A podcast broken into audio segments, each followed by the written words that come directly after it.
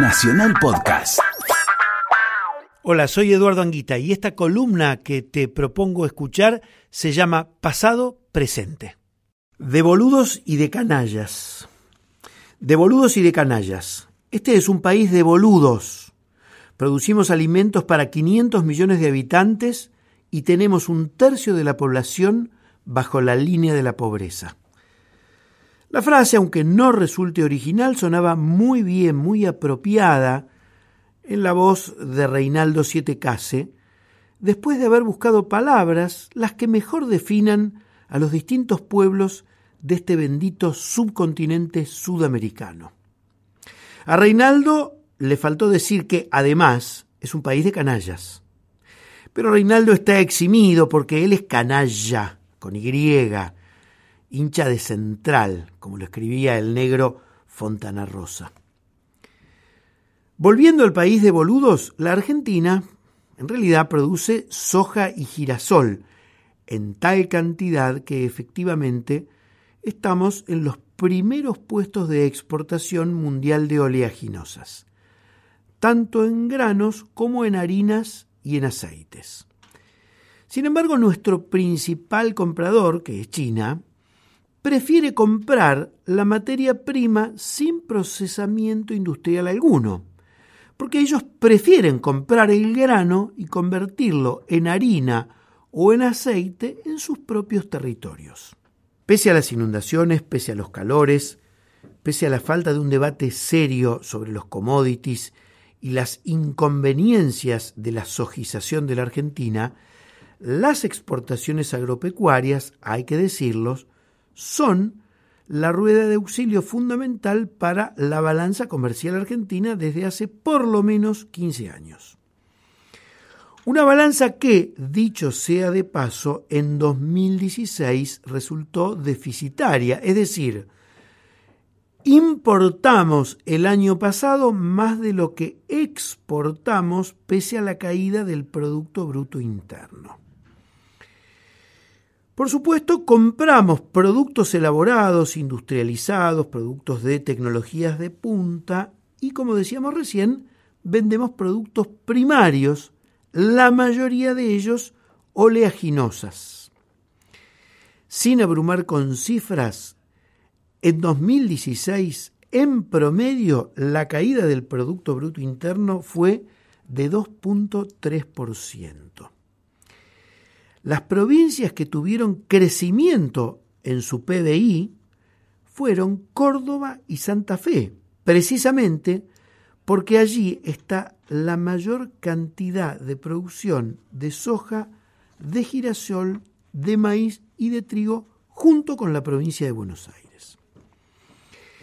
Sin embargo, la producción agropecuaria no impacta para nada en Córdoba y en Santa Fe en sus conglomerados urbanos. Córdoba capital y Rosario tienen más del 10% de desocupación, es decir, por encima del promedio país.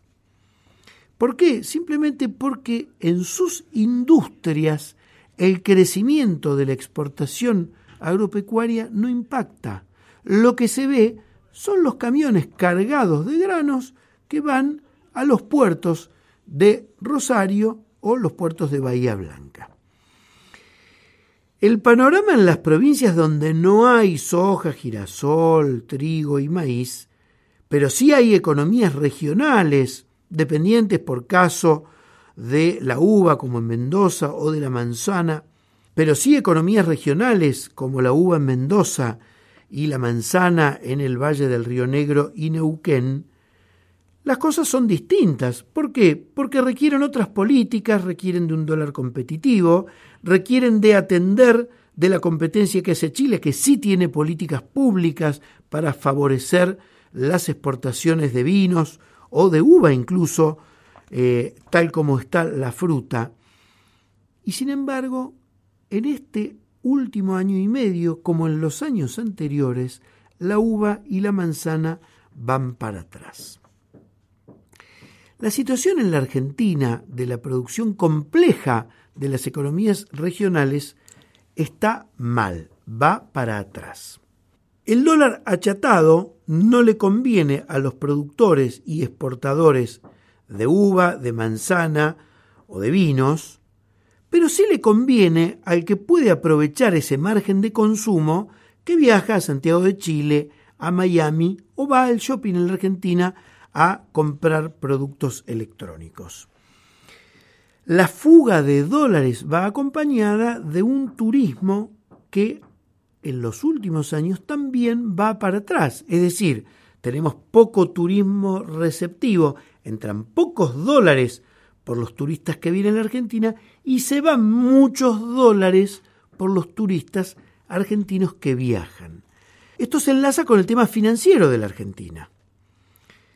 Fíjense que la Argentina pasó de tener el superávit gemelo de la balanza comercial y el superávit fiscal a tener déficit, como les decía antes, de la balanza comercial, pero también déficit fiscal. Y nos lleva a lo que está sucediendo de manera pronunciada, que es endeudar el país.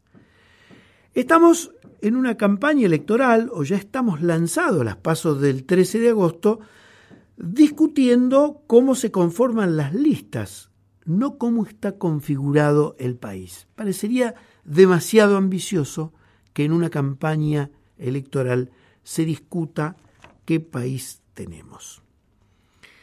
Sin embargo, si uno retrocede, hace 50 años Gabriel García Márquez sentía el orgullo, como colombiano, de editar Cien años de soledad en Buenos Aires. Lo hacía Editorial Sudamericana.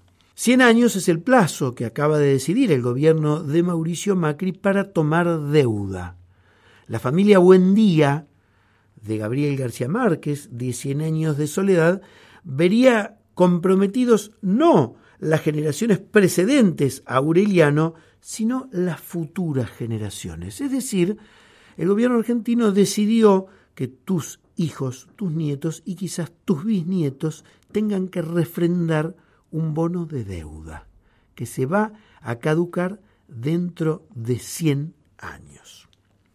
Esta es la Argentina que tenemos, una Argentina donde debatimos colores políticos, pasiones por simpatías y antipatías a candidatos, donde discutimos, hay que decirlo, modalidades de gestión, discutimos corrupción, discutimos derechos, discutimos el rol de la mujer en la sociedad, pero discutimos muy poco el país que queremos para nuestros hijos.